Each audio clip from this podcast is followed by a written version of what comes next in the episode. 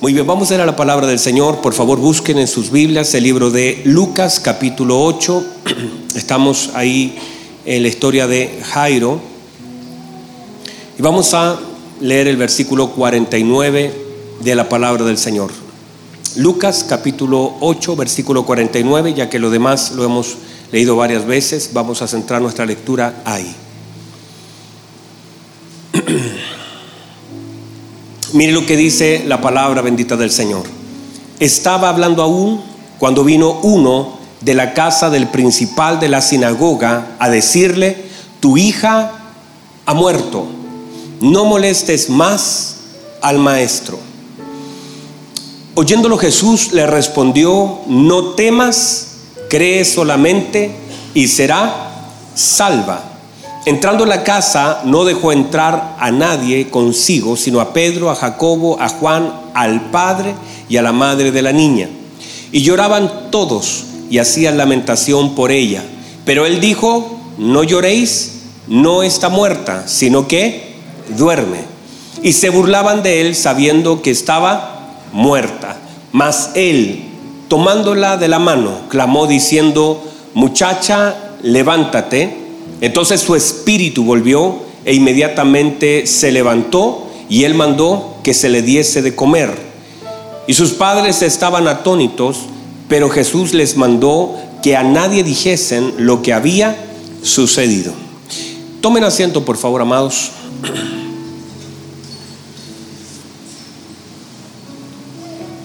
¿Cómo está Alex? Si quieres de pronto ya lo puedes apagar, si, si tienes por ahí, está ahí abajo. Ayúdale. Daniel, ayúdale, hijo. Ahí está el control, ayúdale.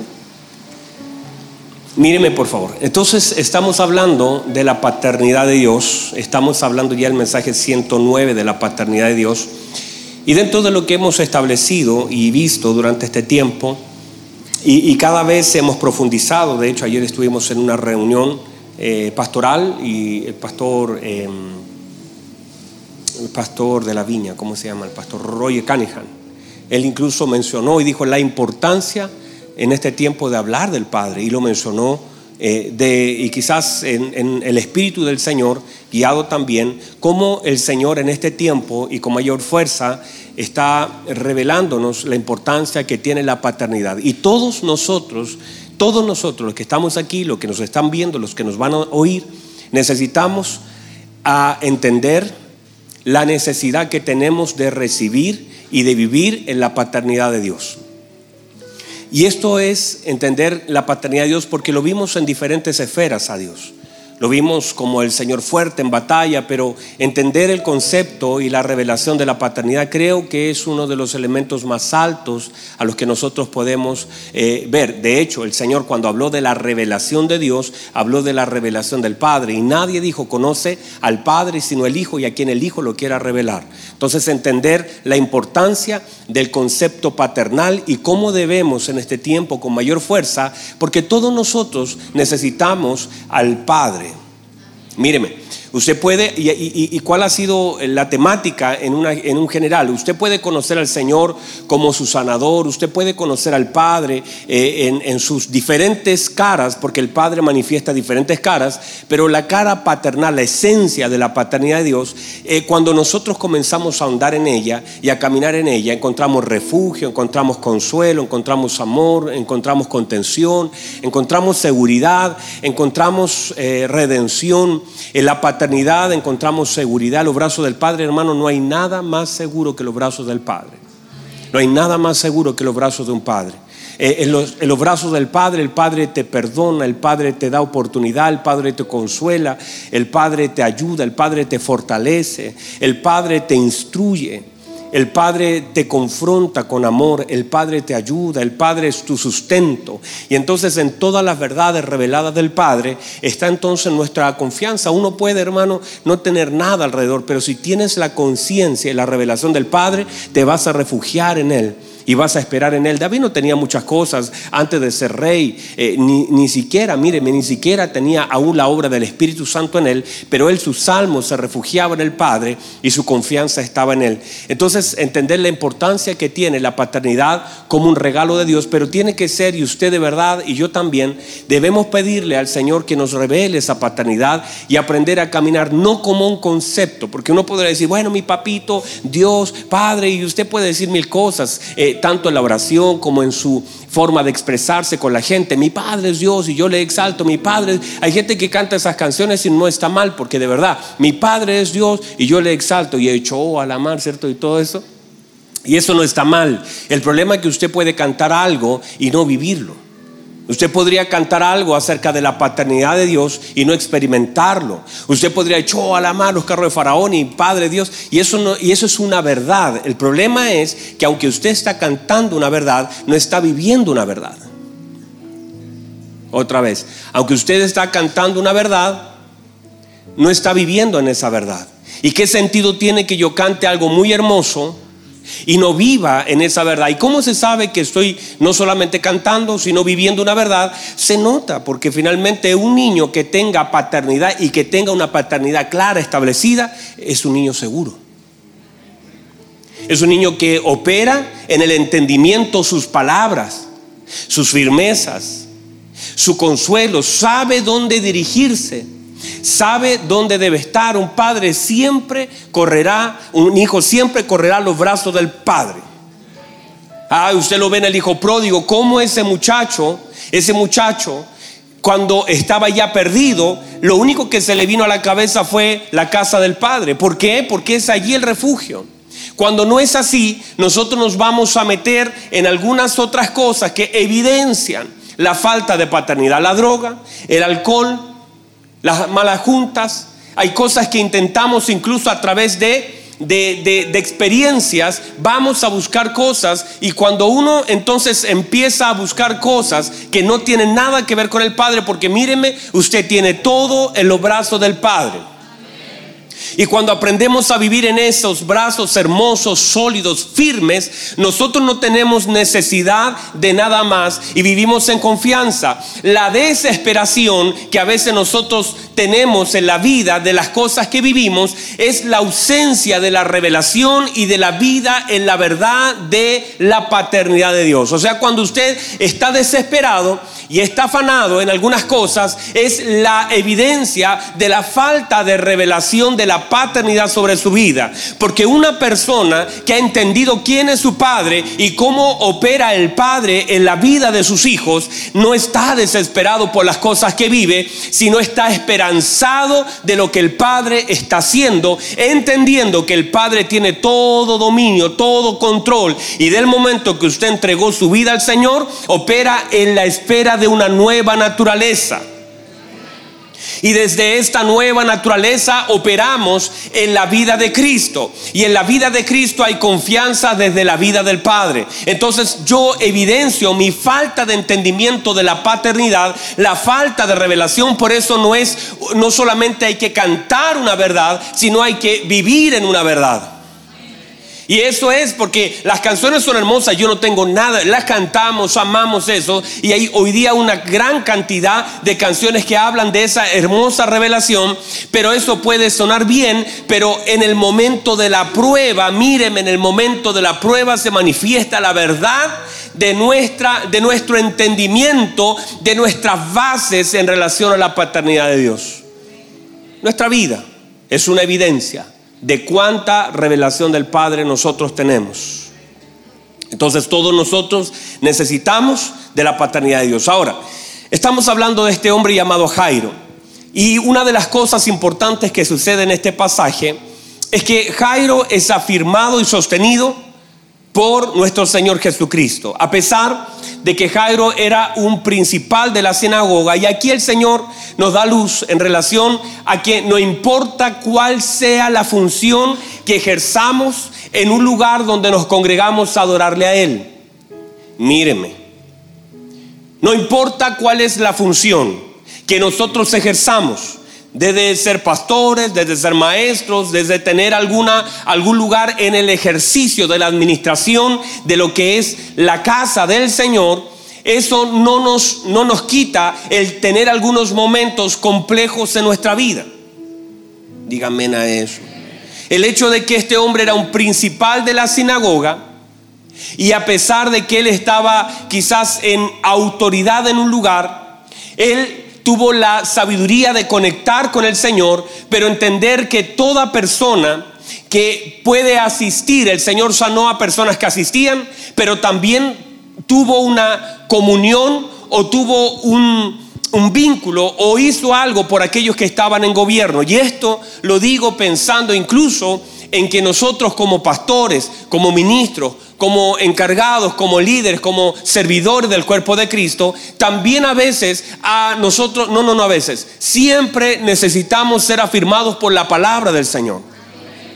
Y eso es porque nosotros también hemos de vivir situaciones que son muy complejas en nuestra vida. Todos nosotros en diferentes lugares las teclas son apretadas. A veces, así como el Señor conoce quiénes somos nosotros. Y así como el Señor conoce lo profundo y las cosas donde está nuestro tesoro y está nuestro corazón, así el mismo infierno también conoce perfectamente cuáles son nuestros, nuestra dirección, nuestro corazón, dónde está nuestro tesoro. Y normalmente allí también somos atacados. Y allí entonces debemos nosotros permanecer firmes en el Señor y todos nosotros debemos tener una dependencia absoluta de nuestro Dios porque todos viviremos algunas situaciones que escaparán de nuestras manos. Miles de situaciones. Entonces a veces que uno no evidencie, míreme, que uno no evidencie algunas cosas no quiere decir que no existan esas cosas. Que uno no exprese dolor, que uno no se queje, no quiere decir que no duela. Dígame a eso. Y eso pensado en todo. ¿Y sabe cuál ha sido el problema? Yo, yo tengo la oportunidad de conversar con muchos pastores y también mi vida. Tengo a mi padre y tengo muchas personas. Y claro, uno desde un púlpito, desde un lugar de autoridad, no, no, puede, no puede exponer sus heridas, no, puede, no, no estamos para eso. Pero sí también es importante que usted conozca que los hombres de Dios, y lo dije durante este fin de semana, que un pastor siempre será un regalo de Dios. Un ministro será un regalo de Dios para la casa. Un maestro será un regalo de Dios. Aquellos que sirven son regalos del Señor para el cuerpo de Cristo.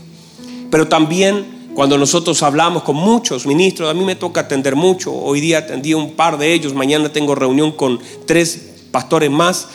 Y cuando uno los escucha, uno, uno ve la fragilidad, que no es visible, a veces desde una silla, una banca, no es visible porque ellos operan en el poder de Cristo y en la unción de un llamado, que te permite sobreponerte a algunas cosas. Pero es tan importante, por ejemplo, que usted esté siempre y constantemente orando por los pastores, por los ministros, y no solamente por aquellos que están en esta casa ministerial, sino por aquellos que están esparcidos en el mundo.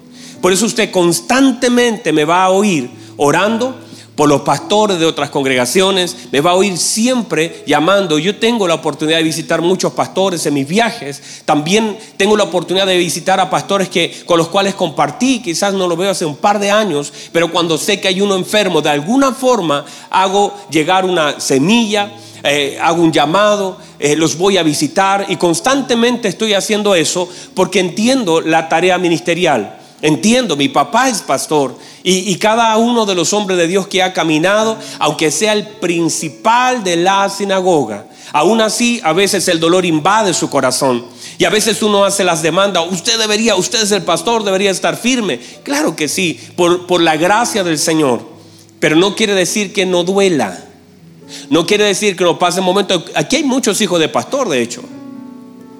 ¿Hay algún hijo de pastor? Dígame amén. Hay muchos hijos de pastores. De hecho, nosotros tenemos más o menos 50 o 60 hijos de pastores en esta congregación y muchos de ellos conocen la historia de sus padres. Historias que a veces hablan de mucha frustración, mucha derrota. De hecho, hoy día leí una, una cosa muy hermosa que decía así, todos tenemos que lavar los pies de aquellos que luego con sus pies limpios irán a traicionarnos. qué hermoso, qué fuerte. Claro, el Señor le lavó los pies a uno que con los pies limpios luego le fue a traicionar. Entonces, y, no lo estoy hablando, míreme, no estoy contando un testimonio personal de algo que esté pasando ahora en mí y que estoy hablando de esto para que... No, no, no, no, gracias al Señor. Gracias al Señor Dios nos ha guardado, pero sin embargo hay, y hablo, de que cualquier persona operando en cualquier llamamiento también tendrá que enfrentar sus luchas. Diga amén, diga gloria a Dios, diga algo, diga ayuda a tu... Y si usted conoció a algún ministro, algún pastor, por favor no lo suelte de oración. Si usted antes de llegar a esta casa, usted pasó por otro lugar ministerial, mantenga a esas personas en oración. Y si en algún momento usted sabe que están pasando un momento difícil, por favor vaya, visítelo, llévele una cajita de mercadería, vaya a visitarlo. Si usted sabe que algún pastor que en algún momento fue parte de su vida y por usted y estuvo allí presente, no lo vaya a olvidar. Y bendigo hace días atrás Leslier, que está allá en, en el Data. Eh, está, eh, mostró una fotito, dijo, aquí estoy con un, pastor que fue parte de mi formación y lo invitó a comer. Aparentemente no le pregunté eso, pero por la foto parece que sí. A mí nunca me ha invitado, hermano. Pero no importa, no voy a entrar allí.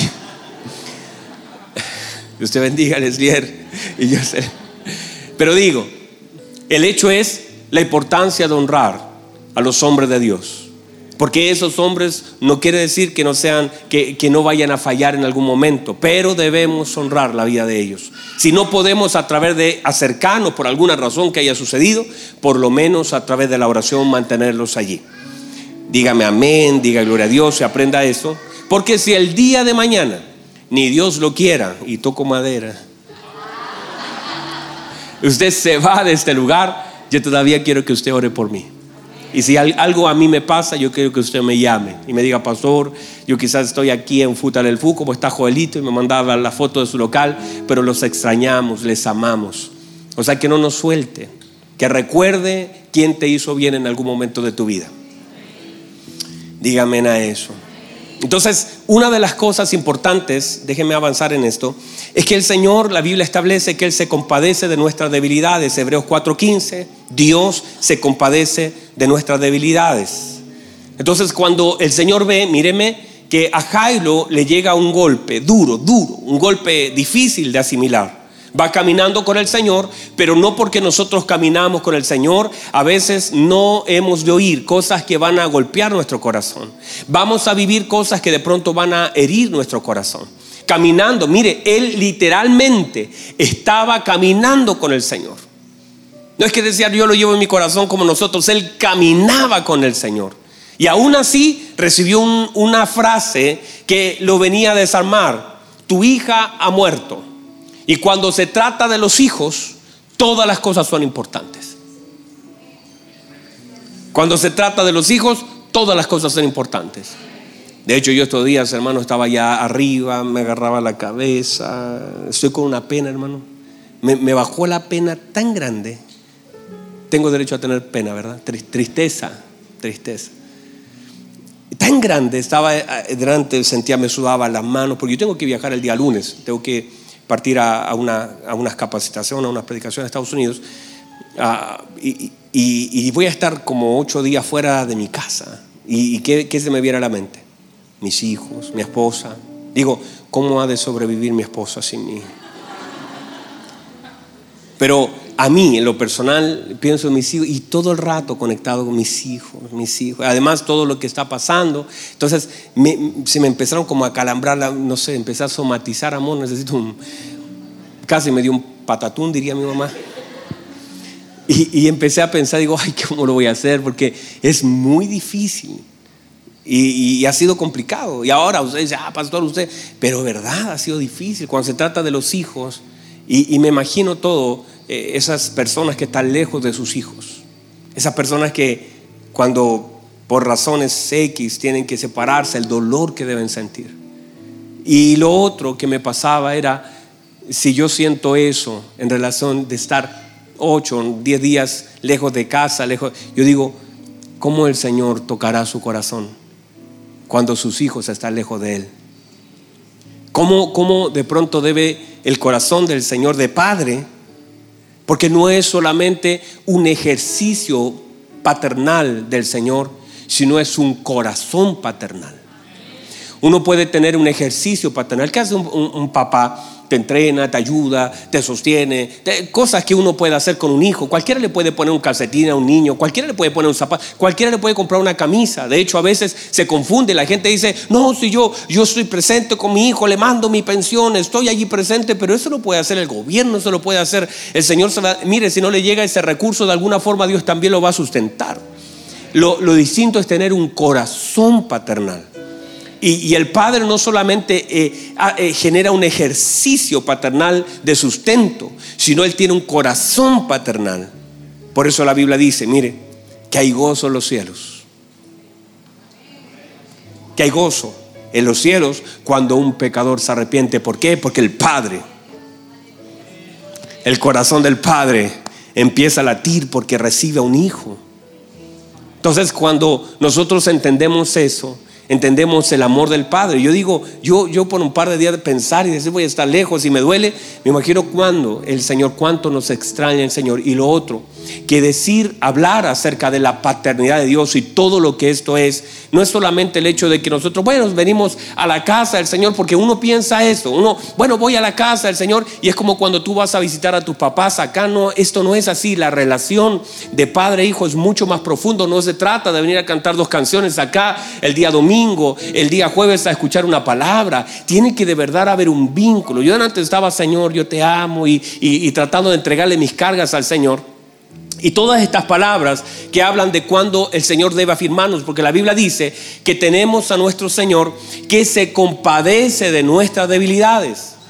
¿Y sabe por qué dice esa palabra? Porque el Señor conoce nuestras debilidades y el Señor sabe que las tenemos y las tendremos. El apóstol Pablo, hablando acerca de esto, dice que en medio de nuestras debilidades el Señor se hace fuerte y que el poder de Dios se perfecciona en nuestras debilidades. Vamos otra vez, el poder de Dios se perfecciona en nuestras debilidades. Y por eso el apóstol Pablo dice, por lo tanto me gloriaré. Mire lo que dice, por tanto me voy a gloriar en mis debilidades para que repose sobre mí el poder de Cristo. Quiere decir que en mis debilidades, mire, mis debilidades no son enemigos de mi vida. Mis debilidades son una oportunidad para que el poder de Cristo pueda reposar en mí. Mi debilidad no es mi enemigo. Mi debilidad, cuando el apóstol Pablo habla de eso, habla de debilidad en relación a enfermedad, en relación aquí. En muchas veces hay dos frases que él usa para hablar de debilidad y habla de alguna enfermedad en el cuerpo, de algún debilitamiento a nivel de aquí de cansancio del corazón. El, el apóstol Pablo está diciendo, mis debilidades a veces nos tocan. Y todos nosotros hemos de pasar por algunas debilidades. A veces nuestra fortaleza nos hacen independientes de Dios. Y a veces pensamos que nosotros a través de nuestra fuerza podemos lograr algo. Y a veces nuestra fuerza no es que esté mal, pero a veces generan independencia del poder del Señor. Pero nuestras debilidades allí, porque míreme, usted no, Dios no necesita de sus fuerzas, usted necesita de las suyas. El Señor no necesita de sus fuerzas. Usted y yo necesitamos de su fuerza. Otra vez, el Señor no depende de mi fuerza. Yo dependo de sus fuerzas. El Señor no depende de, mi estado de ánimo. El Señor no depende de cuán fuerte yo me sienta hoy. Yo dependo de la fuerza del Señor. Por eso el apóstol Pablo dice, por tanto me gloriaré para que repose sobre mí el poder de Cristo. ¿Por qué? Porque cuando nosotros sabemos y conocemos nuestra posición y aún en nuestro en medio de nuestro cansancio natural en la vida que nosotros tenemos, y aún aparte de eso, a veces en algunas enfermedades que tenemos que cargar, el poder de Dios no está limitado al cuerpo del hombre. El poder de Dios no está limitado a, a la condición del hombre sino que el poder de Dios también se perfecciona en la debilidad del hombre. Porque nos enseña dependencia. Si el problema más grave que a veces nosotros tenemos es nuestra independencia, es el hecho de que nosotros creemos que ya podemos, que nos graduamos y esto no es así. Y a veces los años de experiencia pueden transformarse en el peor enemigo de nuestras vidas.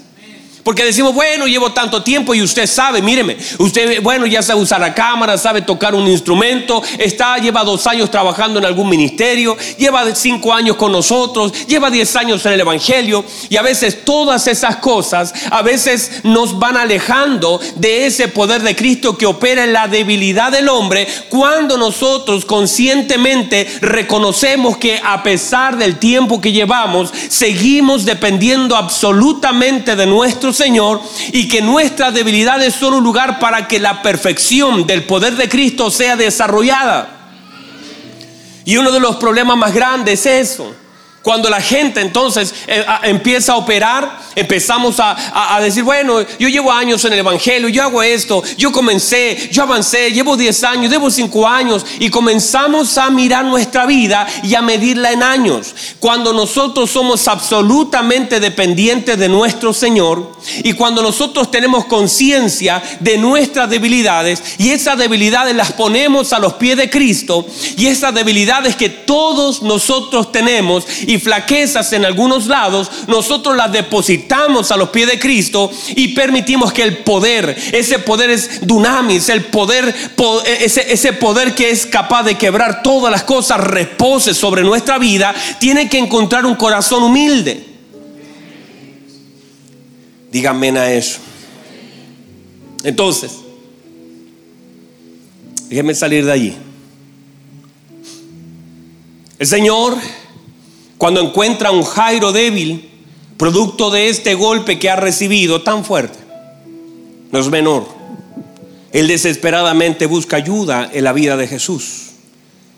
Y este golpe que vienen a darle, este golpe que recibe por parte de esa noticia, por supuesto que golpea el corazón. Y las emociones, y la fe de cualquiera, y el caminar de cualquiera. Por supuesto que sí. Pero el Señor antes de responder al problema de Jairo en casa, antes de levantar a su hija, Él quiso entonces tratar el corazón de Jairo. Hay cosas que tienen que ser tratadas en mi vida antes que sean tratadas en mi casa. El Señor quiso entonces tratar el corazón de Jairo antes de tratar el problema de su hija. Entonces el Señor lo comienza a posicionar y a decir, Jairo, usted no tema. Jairo, crea solamente. Porque antes de tocar tu hija, tengo que tocar tu vida. Y esa es una tarea para cada uno de nosotros. Porque nosotros quisiéramos que el Señor toque algo en mi casa, toque algo en mi familia, pero el Señor no podemos nosotros pensar que el Señor antes de tocar algo en mi casa, quiere también tocar algo primero en mi vida. Y que a través del proceso de mi vida puede tocar algo en mi casa. Lo vuelvo a decir, a veces las cosas, estos procesos incómodos de nuestra vida, aquellas cosas que vivimos y que el Señor de verdad quiere resolver primero, quiere el Señor y el modelo del Señor es resolver algo primero en mi vida antes de resolver algo en mi casa. Y nosotros como hijos del Señor debemos tener la disposición, porque muchos problemas de aquellos que están en casa solamente son producto de mi vida. Y muchas cosas cuando en mi vida, en mi vida como hijo de Dios son resueltas, muchas cosas de forma natural son resueltas en casa. Pero a veces nosotros queremos solamente comunicar al Señor con mi casa y no involucrarnos nosotros en lo que el Señor quiere hacer en casa. El estado de la casa mucho tiene que ver con el estado de la vida. Y muchas de las cosas que a veces están muriendo en casa es simplemente el reflejo de lo que está muriendo en mi vida. Y a veces nosotros queremos que Dios toque a nuestros hijos, que Dios toque nuestras finanzas, que Dios toque algo en nuestro hogar, en nuestro matrimonio, pero no disponemos, queremos que el Señor, por ejemplo, venga a resolver un problema matrimonial, pero Dios no resuelve ningún problema matrimonial antes de traer orden, antes de tratar la vida de la persona.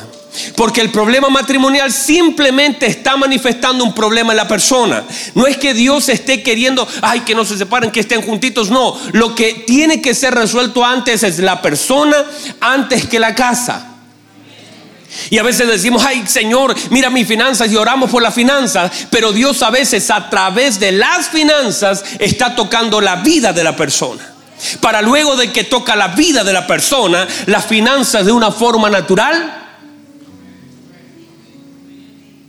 A veces nosotros estamos diciendo, Señor, mira mi hijo está lejos de, de, casa, ven y toca a mi hijo. Y eso, por supuesto que Dios lo puede y lo quiere hacer.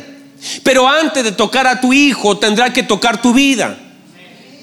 Y nosotros a veces creemos que el problema, míreme, que el problema está en casa. Y el Señor determinó que el problema no estaba en casa con la niña. El problema estaba en Jairo.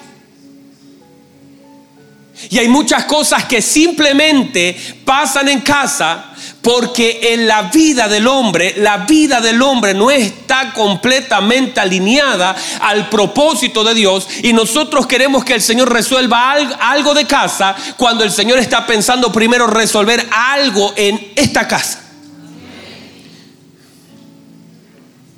Y aunque usted ore y no está mal que lo haga, Padre, en el nombre de Jesús, mis hijos serán, pero también toda obra parte por cabeza, por el matrimonio. El, el Señor antes de tocar a los hijos, porque la bendición opera desde la paternidad. ¿Sabe cómo el Señor pudo bendecir a Isaac?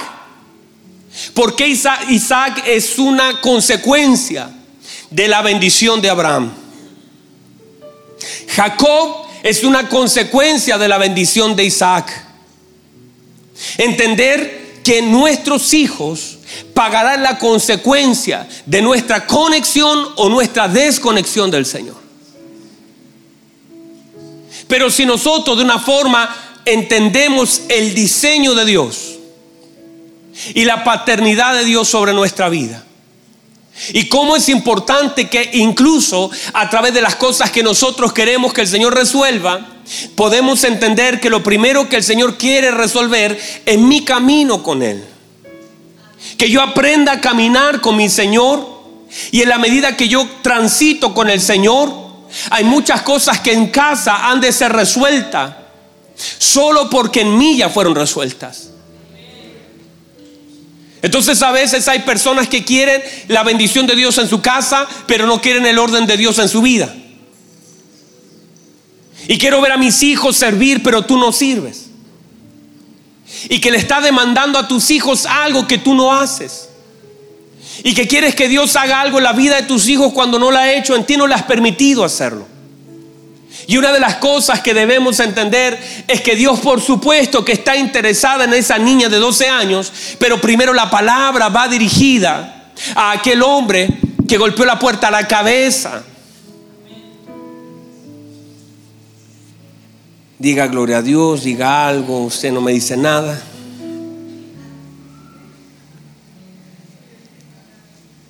¿Lo puede recibir? Míreme por favor. Antes de entrar en casa, el Señor tiene que lidiar con algunas cosas que están gobernando la casa. Hay cosas que Jairo no puede hacer, ni, ni hubiese hecho. Hay cosas que Jairo, por causa de su posición, míreme, Jairo es un principal. Jairo no quiere dañar a la gente. Jairo tal vez ama a la gente. Jairo ve toda esa escena de gente llorando. Y Jairo no, no es el que saca a la gente de casa, es el Señor, porque Jairo otorga autoridad al Señor. Y el que vino a mover a la gente de casa fue el Señor. Y dice que lo sacó a cuántos? A todos. Quiere decir que a veces en nuestra casa hay gente que no debería estar. Y la Biblia dice que habían muchos que estaban llorando. Pero a veces nosotros sin querer dejamos sentar en casa personas que no deberían estar allí. Y uno tendrá que ser muy sabio, guiado y direccionado por el Espíritu de Dios. Porque nuestra tarea es alcanzar a la gente, no es meter a la gente al corazón. Es predicar el Evangelio, pero no hacer que la vida de la gente afecte la vida de Cristo. Porque uno podría decir, ay pastor, y entonces, ¿qué hago? No, no, no, no, comparto con la gente. No, no es el problema compartir. El problema es dejarla entrar. Es como afecta a la gente que está entrando. Que mire, míreme por favor. La misma palabra que el Señor le da a Jairo a una persona que reconoce autoridad y que está necesitada y que tiene entendimiento. Le dice, Jairo, no llores, ten fe, confía, tu hija solo duerme. Luego se la suelta a otro grupo, pero el grupo reacciona de forma distinta a Jairo. La gente dice, se burló de él. Mire, Jairo es afirmado en la palabra. Por una palabra del Señor, Jairo es afirmado. Pero ahora el Señor le suelta una palabra, también ahora la multitud, y le da una palabra de consuelo también. Y le dice, no lloren. La niña está durmiendo. Le está diciendo, no llore, lo está consolando. Pero la gente lejos de ser consolada, la gente se burló del Señor. Y el Señor dijo, yo no voy a permitir que gente que reciba una palabra para ser consolada y no honre la palabra que le estoy dando, o sea, la misma palabra que trajo consuelo a Jairo, gente la despreció. Y, el Señor dijo a esa gente no puede entrar en casa. No puede entrar gente que deshonre la palabra de consuelo. Reciba eso, por favor. Uno tiene que predicar la palabra del Señor. Pero donde no hay honra a la palabra del Señor, usted no puede entrar a casa a gente que deshonra la palabra del Señor. Y usted cuando digo eso, por favor, no quiero, no, no quiero que me malinterprete o yo explicarlo mal. Uno tiene que orar por la gente, uno tiene que amar a la gente. Pero uno tiene que definir a quién le abriré el corazón. Porque hay gente que te ama, pero con lo que te dice te daña. Mire los amigos de Jairo. Vinieron a decirle algo y le dijeron, esos amigos fueron, estuvieron en casa, vieron a la niña morir y ahora son mensajeros, amigos, dice la escritura de Jairo. Que le dijeron, mire, mire lo que ellos dijeron, no molestes más al maestro, no entendían. No molestes más al maestro en su buena intención para que Jairo vaya a llorar a su hija. Le dijeron, ya no molestes más al maestro, tu hija murió porque lo amaban. No es que ellos desde la maldad, desde... No, lo amaban, pero esas palabras, si el Señor no estuviera presente, lo derriban, lo destruyen. Pero el Señor le dice, Jairo, crea solamente. No permita que las palabras de gente que no me conoce puedan afectar tu corazón. Y llega un momento donde uno tendrá que definir en la vida. Porque hay palabras de gente. No podemos, mire, no podemos cerrarle la boca a la gente. Pero sí podemos cerrar el corazón a la boca de la gente. A la gente, usted se va a sentar en una mesa. Y de pronto tu papá, tu mamá, tu hermano, tu tío van a hablar mil cosas. Y usted no podrá impedir que ellos hablen. Pero lo que usted tiene que hacer es administrar con sabiduría las palabras que son soltadas. Y que tu corazón, porque es allí donde no tienen que entrar las palabras que van en contra de lo que Cristo está haciendo. Y cuando alguien no honra la palabra de Dios, identifica con tanta claridad que esa persona no, debe, no debería estar en casa. Puede estar fuera de casa. Podrá ver el milagro podrá ver cómo Cristo entra, Pero que no permitas que alguien que deshonre, que se burle de la palabra, habite en tu casa. No sé si alguien me entendió. Y es tan importante porque una palabra, ¿cómo somos afirmados por medio de su palabra? Esa palabra que recibió Jairo y que el Señor soltó desde sus labios. El Señor le dijo a la gente, mire lo que le dice el Señor, no lloren. Y la gente conocía al Señor, claro que sí. Lo conocían, lo ubicaban. Sabían quién era Jesús, la fama se había extendido. De hecho, parte ese capítulo eh, o, el versículo 40 diciendo que la gente esperaba al Señor, la gente sabía quién era el Señor, pero no lo honraban. No tenían su corazón. Conocían quién era el Señor, pero no sabían lo que Él podía hacer. Cuando Él dice, no lloren, la niña duerme, el Señor honra su palabra despertándola. Él dice, la niña duerme. Y cuando usted lee más abajito, dice, levántate, despierta. Porque Él dice, está durmiendo. Y Él honra su palabra, como Él dijo, está durmiendo, no habla de resurrección, habla de despertar. Por la honra que Él mismo le da a lo que acaba de decir. Y uno en este tiempo, mis queridos hermanos, con mayor claridad, y con mayor entendimiento por causa de lo que Cristo quiere hacer en nuestras vidas. Tendrá que definir muy bien aquellas personas que tienen acceso a casa. Usted puede amar a toda la gente y esa es nuestra tarea. Yo tengo que amar a la gente, pero no debo permitir que mucha gente entre en mi corazón. Yo puedo amar a todos y predicarle a todos, pero cuidar cuáles son las palabras que están gobernando mi casa. Jairo viene de afuera, ve toda la gente llorar. La madre no tiene idea, pero la mamá se pega a Jairo. Y Jairo viene con una palabra caminando a casa. Porque eso es lo que nos ha de sostener. La palabra del Señor. La palabra del Señor nos ha de sostener en este camino a casa. Y usted y yo tenemos que amar tanto la palabra de nuestro Señor. Porque es ella la que nos ha de afirmar. Porque todos aquí, tarde que temprano, recibiremos un golpe duro en nuestro caminar. Todos nosotros. Usted ya lo ha vivido. Y lo que nos puede sostener en este caminar, aún con todo lo que hemos de vivir, lo que nos puede sostener es su palabra.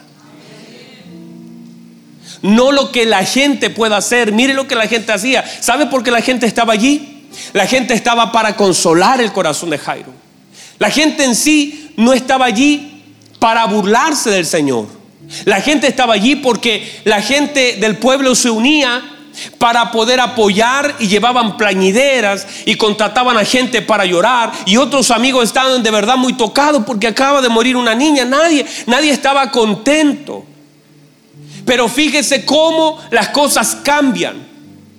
Porque aunque la gente está allí alrededor de aquella niña, no pueden hacer absolutamente nada. Hay cientos de personas alrededor de esa casa que están llorando por lo que ha sucedido, están de verdad acompañando a la familia. Pero esa acompañante era intrascendente. Pero nuestro Señor Jesucristo trajo orden a ese lugar, trajo claridad a ese lugar, trajo autoridad a ese lugar. Las lágrimas de esos hombres no podían levantar a esa niña. Ninguna lágrima de esos hombres, por mucho que lloraran, tenían autoridad sobre el espíritu de la niña. Pero nuestro Señor soltó la palabra. Entender que la gente puede tener tristeza, pena, mirarte y sentir compasión por ti, pero no puede hacer más que eso. Pero una palabra de Dios puede levantar algunas cosas que la gente con su compañía no puede hacer. Y llega un momento donde tú tienes que aferrarte tanto al Señor y hermanos amados. Lo que hemos de vivir, no solamente por esta crisis que se está viviendo, lo que hemos de vivir en el mundo. El Señor dijo, en el mundo tendréis aflicción. Y estamos entrando en una recta final donde tendremos que ser sostenidos en su palabra. Donde nosotros tendremos que afirmar nuestras convicciones. Donde tendremos que caminar la recta final de lo que nos queda, lo que el Señor ha preparado para su pueblo. Quizás en algún momento con mucha presión.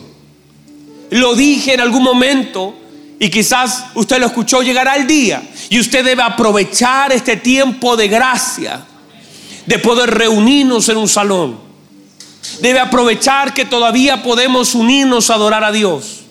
Pero llegará el día en que esto ya no será parte de un privilegio para la iglesia. La palabra se ha de cumplir. Y quizás las cosas más hermosas que viviremos serán en casa. Nos vamos a comunicar diciendo Dios aquí está haciendo cosas hermosas. En mi casa mis hijos están profetizando. Hay cosas gloriosas. Pero esto lo que hoy tenemos como privilegio el día de mañana ya no existirá. Llegará el momento en que la presión será tal porque para allá vamos. No vaya a pensar que se va a levantar una ley para que nos va a impulsar a juntarnos. Todo lo que hemos de vivir por causa del cumplimiento de la palabra se llama persecución y es allí donde en algún momento, por causa de nuestras convicciones, veremos una gloria del Señor tan grande. Nosotros nos vamos a meter al horno de fuego y la mano del Señor nos ha de guardar en ese lugar y saldremos victoriosos de aquellos lugares donde el Señor, por causa de nuestras convicciones, nos ha de guardar. Pero entiéndase, este es el tiempo. Míreme, llene su vasija de aceite llene su lámpara de aceite. Este es el tiempo que Dios nos da donde nosotros como esposa, como virgen del Señor, debemos, llenar nuestra lámpara de aceite. Y no debemos dormirnos, sino velar delante de nuestro Dios por causa de que ya está pronto el retorno de nuestro Señor Jesucristo. Las naciones están siendo sacudidas, los gobiernos están siendo sacudidos. Hoy hay una consternación, hoy en el mundo entero, y, insisto, no es porque se levantaron cuatro o cinco personas o naciones, no, esto es algo que ya se está viendo de tiempo en tiempo. Hay una obra del Señor, cosas hermosas, hermano, y esto no es para que tengamos miedo, no, no, yo no le estoy hablando de esto para que sea, ay pastor, se viene difícil la cosa, no, no, no, no, no, le hablo para que vivamos lo que nos queda de vida y de tiempo con esperanza, le hablo porque el Espíritu y la iglesia dicen, ven Señor Jesús, no para arrancar del planeta, sino para ver a nuestro Señor. Porque el fin es ese. Lo estamos tratando. Mire, ¿sabe lo que había en muchos tiempos, en, en muchas oportunidades? Un deseo de la iglesia. Claro, era tan duro lo que la iglesia vivía en, el primer tiempo.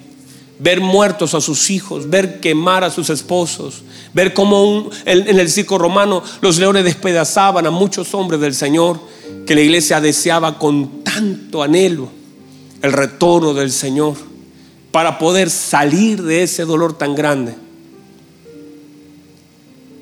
Y nosotros sin darnos cuenta nos empezamos a acomodar en un lugar donde nunca debimos habernos acomodado.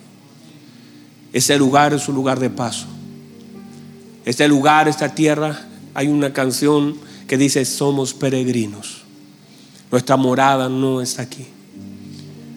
Nosotros no podemos acomodarnos. Por eso no miremos con temor lo que ha de venir. Miremoslo con esperanza. Porque el que ha de venir muy pronto vendrá.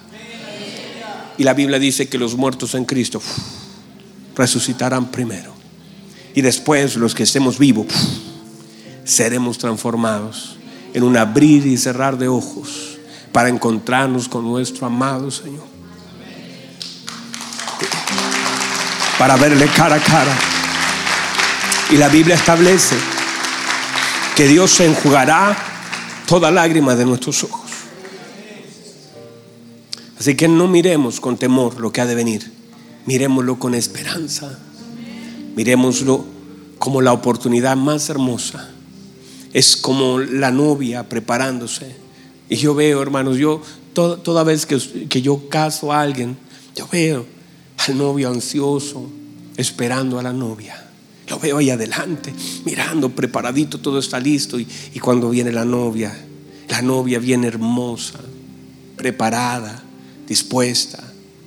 Así nosotros también en este tiempo preparémonos para el encuentro con nuestro amado Señor. Y no será, por eso digo, no es que usted tenga temor de lo que hemos de vivir. Afirmemos nuestras convicciones. La palabra del Señor afirme nuestra vida. Y esperemos a nuestro Señor que un día le veremos cara a cara. Marco Vidal tiene una canción hermosa que dice solamente una palabra, solamente una oración. Cuando llegue a tu presencia, oh Señor. No me importa en qué lugar de la mesa me haga sentar. Y eso es. Qué hermoso. Cierre sus ojos un minuto ahí. Cierre sus ojitos. Gracias por recordar.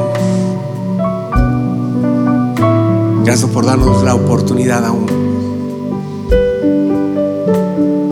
Gracias por adorarle. Gracias por tener nuestras manos y nuestra boca. Gracias por ser parte de su hermosa iglesia. Palvarte de la verdad y la justicia. Gracias, Señor. Gracias por amarnos, por cuidarnos y sustentarnos. Como dice Efesios, nadie aborreció su propio cuerpo, sino que lo cuida y lo sustenta como Cristo a su iglesia. Gracias por cuidarnos y gracias por sustentarnos. Gracias. Gracias. Levanta sus manos, dele gracias un minuto. Dígale, Señor, yo estaba tan lejos, pero yo necesito. Yo no quiero quedarme, Señor. Quiero ser transformado en un abrir y cerrar de ojos, como un rayo que sale del oriente y se pierde en el occidente. Así será la venida del Hijo. Levante sus manos, adore. Dígale gracias, Señor. No estoy tratando de escapar de algo. Es que sé, Señor, y mi anhelo es poder estar y verle cara a cara. Nada se compara a eso. No son mis sueños. No me acomodaré a lo que vivo. No me proyectaré en esta tierra. Mi morada está los cielos. Con usted, mi Señor. Vamos, dígale algo a su Señor. Dígale. Dígale, dígale, ame su venida.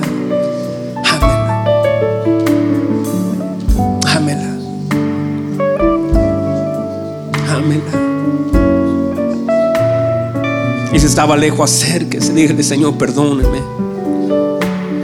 El que esté limpio, límpiese todavía. El santo, santifíquese todavía. Todavía hay tiempo. Vamos, vamos, vamos, vamos. Adora, adora, adora. Dígale, te amo, Señor. Te amo, Señor. Te amamos, Señor.